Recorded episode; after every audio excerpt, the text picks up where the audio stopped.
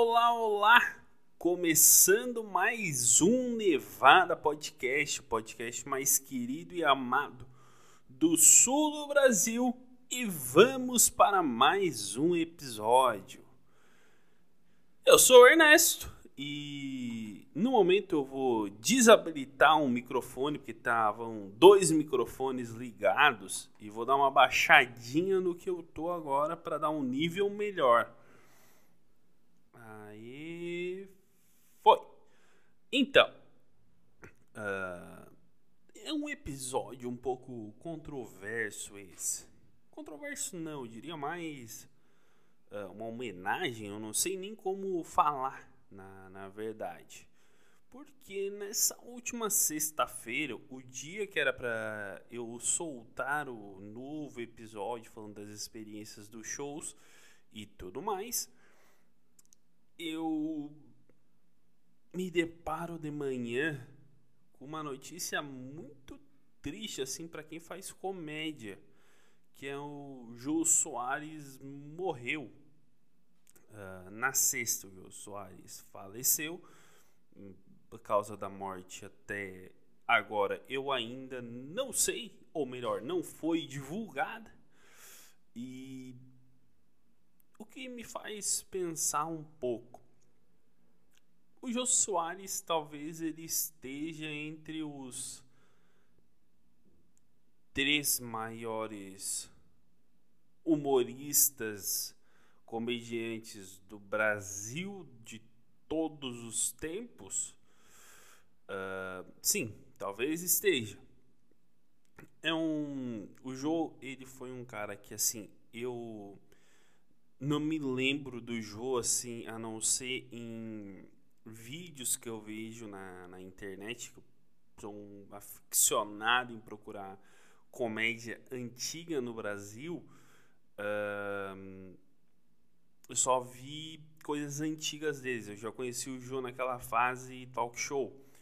Uh, dele na Globo e tudo mais. Porque eu nasci em 99 e 99 ele saiu do SBT e foi para a Globo com o seu talk show. Uh, ele ficou fazendo de 88 até 2016 uh, ah, o talk show dele. Então ele fez 28 anos o talk show dele. É, 28. 88, 98, 2008.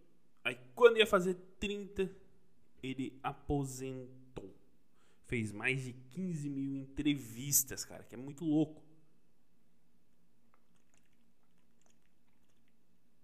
Foda-se, eu bebi água.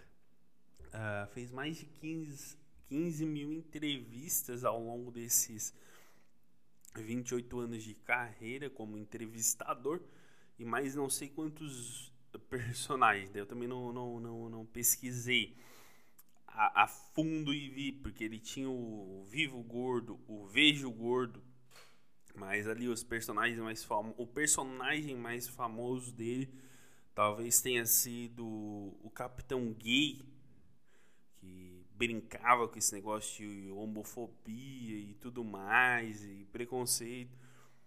É, era, é bem engraçado o personagem e tudo mais. Aí na, lá atrás tinha a Praça da Alegria, ele fazendo o alemão. Aí, aí no, na família Trapo ele fazia o Gordon. Que a família Trapo, pra, pra gente que é do Brasil assim. Uh, mais novo que nem eu, talvez não tenha dimensão do que foi a família Trapo na, na época, assim, de o carro dos bombeiros carregar os caras numa cidade do interior que eles foram fazer, assim, do interior, ou era BH, uma coisa assim, o cara carregando uns caras de carro de bombeiro como estrela, assim, que foi feito na década de 70 é, 70 foi feito os. O. Caralho, o. A família Trapo. Aí ele sai da família Trapo no meio e vai pra Globo pra fazer diversos programas lá.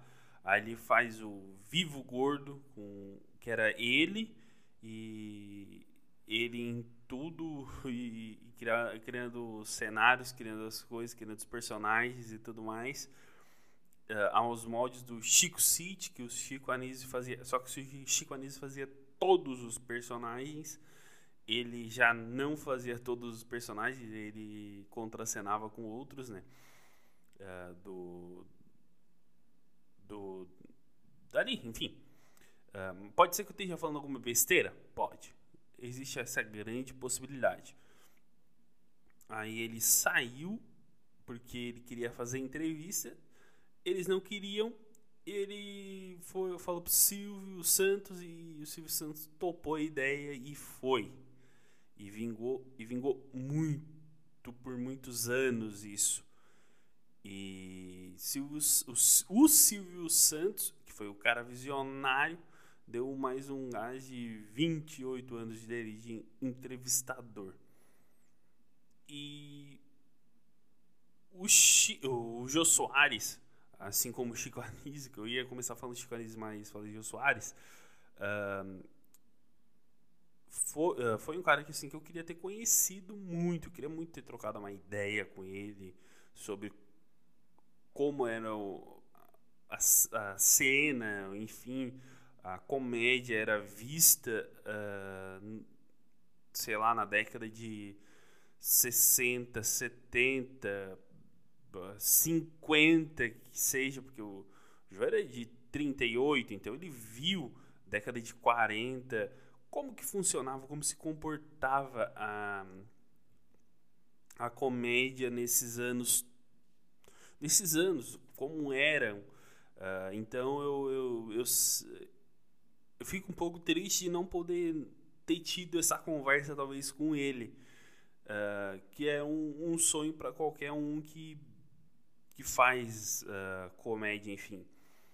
E ele talvez tenha sido um cara que revolucionou muito por um aspecto que ele fazia muito comédia política, né? Uh, que ele se pautava muito era a comédia política. Uh, então tu pega ele fazendo os monólogos dele no, no talk show.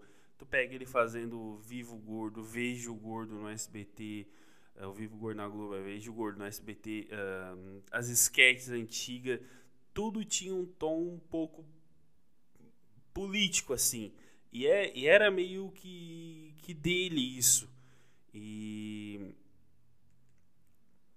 é uma coisa meio, meio louca, assim, tu pensar que Oh, antigamente o cara tinha uma liberdade do caralho para fazer uh, eh, 300 milhões de piadas zoando quem quer que fosse.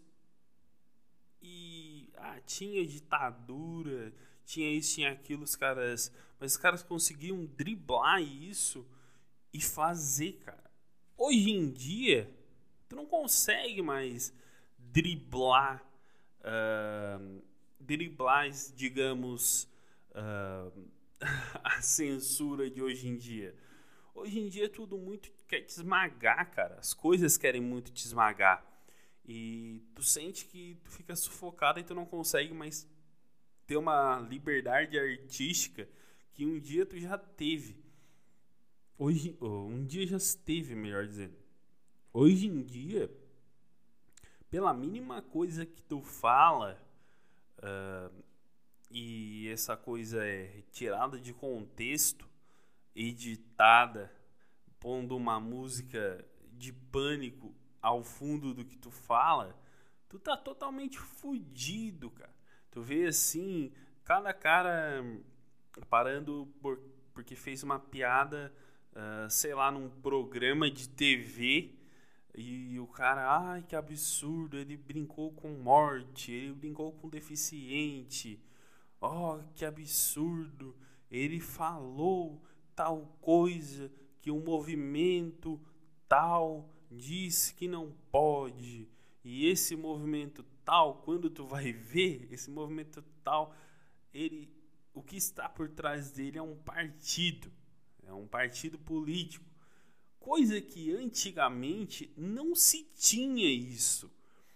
As pessoas eram muito mais independentes, dependiam muito menos do Estado e do governo para fazer quaisquer que sejam as coisas. Embora, uh, talvez em.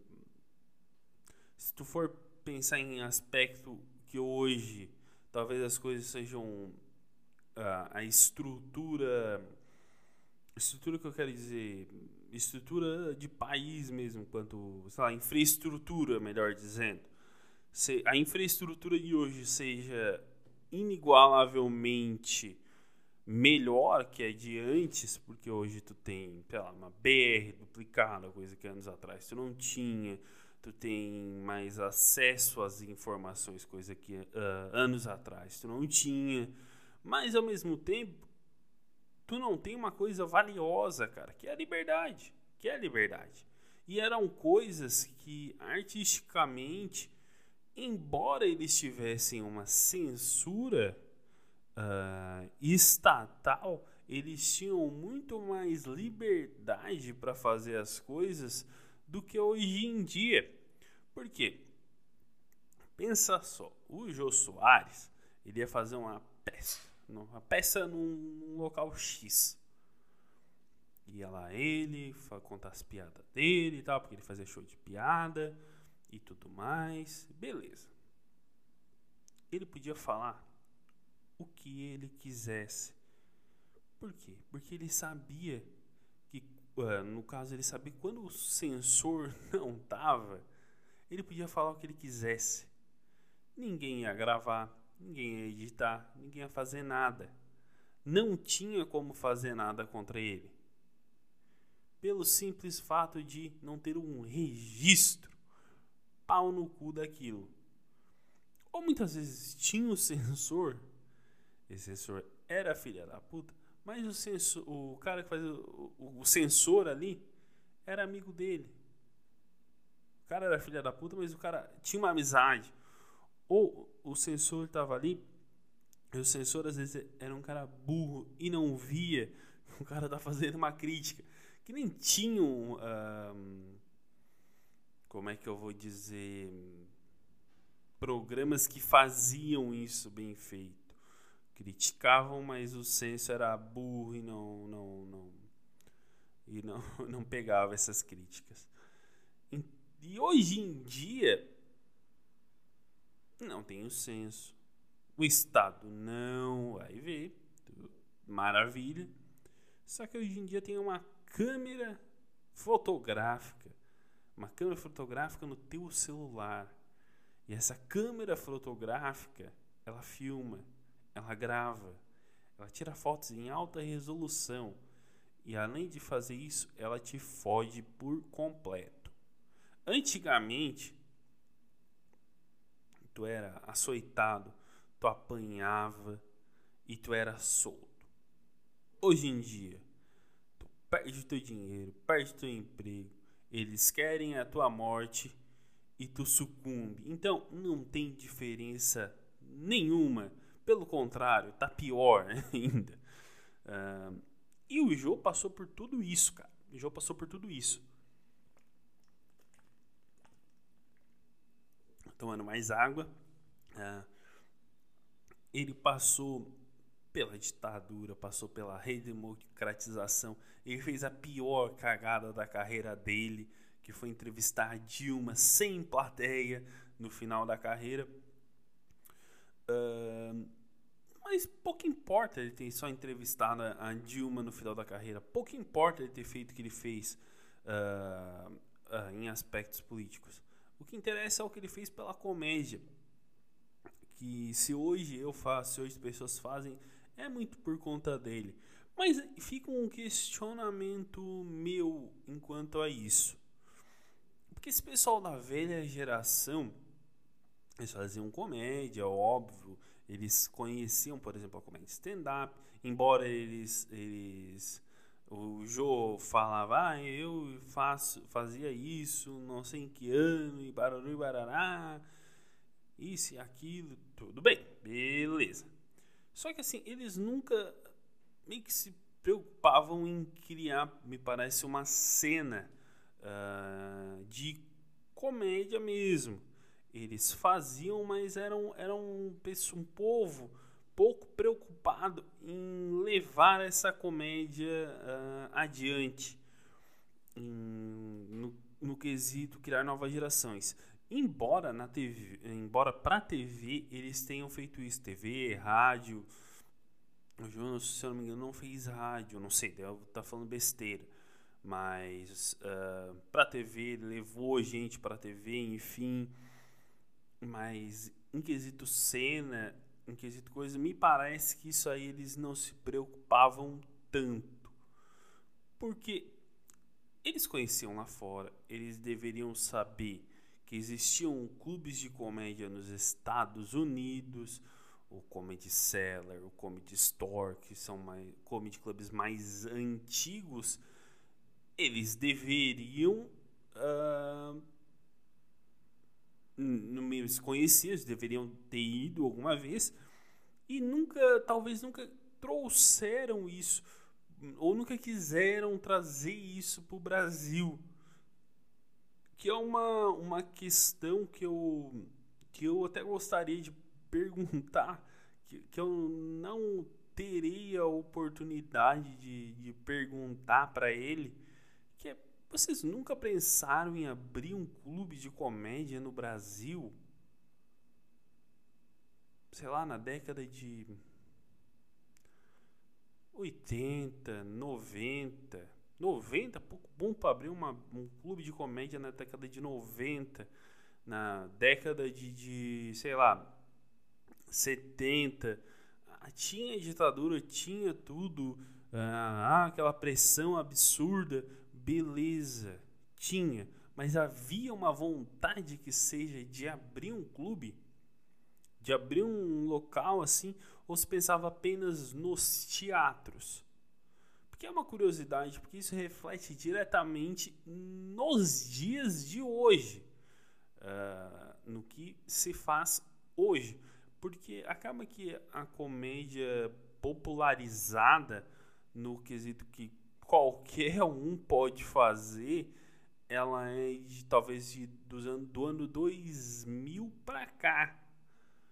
Uh, 2004 ali, do, do, 2004, dos anos 2000, pra, vamos arredondar, dos anos 2000 para cá.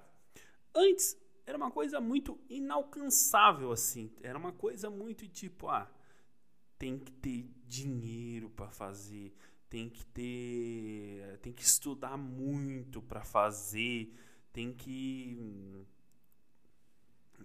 estudar muito tem, mas tem que tem que ter cultura para fazer comédia, ibararu, ibarará. E, e talvez se tivessem criado os clubes de comédia lá atrás, década de 60, 70, 80, 90, talvez hoje a liberdade seria muito maior e muito mais aproveitável pelo pessoal que faz comédia. Uh, eles não eram. Eu estava vendo uma, um podcast que o Bruno Mota fez uh, no, com o pessoal do Planeta Podcast podcast que eu mais gosto de ouvir quando falam de comédia. E eu vi que teve uma parte que ele foi viajar com o, o Bruno Mota, assim, ele começou a fazer na década de 90, assim. Uh, é, década de 90, 96 ainda, antes de 2000. Então ele tem muitos anos de, de, de estrada. E e ele foi viajar um tempo com o Chico Anísio fazer, fazer comédia. E trabalhou na, na Praça, trabalho, trabalhou na Praça Nossa, enfim.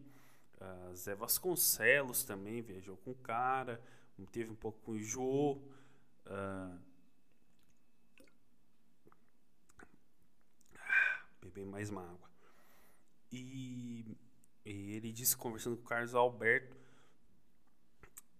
que para o pessoal mais antigo ah, é meio é ou não é engraçado e acabou. Não tem um um. Como é que eu vou dizer? Uma técnica que é elaborada, uh, muito bem executada. Não, cara, é puro. Uh, óbvio que existe técnica, óbvio que existe tudo, mas o que é primordial para comédia uh, antigamente era o instinto, coisa que hoje talvez seja um pouco mecânico o negócio para alguns comediantes. E eles eram, eram é muito mais natural. Uh, as coisas que eles faziam eram muito mais naturais do que a tecnicidade que existe hoje. Uh, porque eles não tinham uma regra de três para estudar. Não tinha bibliografia. Não tinha, não tinha bibliografia ensinando. Então ou tu é ou tu não é bom. E acabou. Não tem um meio termo. E hoje existe 1900 bibliografia, qualquer um consegue fazer, muito mais acessível a informação. Tu vê uh, referências e barará, barará, barará, barará enfim. Uh, talvez hoje seja mais fácil tu fazer piadas com com temas que sejam um pouco, por exemplo, com caneta, pega ali, tu consegue extrair piadas com caneta. Uh, antigamente eles inseriam a caneta em uma situação que ficaria engraçado. Eu acho que esse é o exemplo mais uh, mais divertido para usar. E eu tô me mexendo na minha cadeira aqui, porque eu tô me ajeitando. É isso, cara. Isso me faz pensar que ah, o João morreu com quase 80 anos. E eu não o conheci. E eu penso, será que eu vou chegar quase até os 80 anos, cara? Vivo, não, nem fazendo stand-up comedy, vivo. Eu quero muito uh, fazer isso por vários e vários e vários e vários e vários, vários anos. Eu não sei se vai dar certo. Eu não sei se vai rolar. Mas que nem diz uh, uma frase do Patricio Nil que eu ouvi inclusive no Planeta Podcast que diz: tudo é um grande salto de fé. E acaba sendo mesmo, cara. Eu acho que eu até falei isso no episódio passado, não lembro. E acaba sendo um grandíssimo salto de fé. Que o Jô Soares saltou e deu certo. Porque ele queria ser diplomata. Aí ele começou a fazer lá na Suíça umas peças, porque ele morou no Brasil, ele nasceu no Brasil, uh, foi, fazer, foi estudar na Suécia e Suíça, se eu não me engano, Suíça ou Suécia, agora não me lembro, voltou pro Brasil e, e virou o que virou. Uh, hoje, daqui para frente, nós temos ainda dos grandes comediantes, dos grandes uh, humoristas vivos ainda, Carlos Alberto, o Didi, Didi tinha que falar, cara, para todo mundo parar de, de achar o Didi chato. Didi, Didi deve ser legal pra caralho trocar uma ideia com ele. Renato Aragão, o Dedé. O Juca Chaves, eu, eu acho que ainda tá vivo. Deixa eu dar uma procurada aqui no meu celular.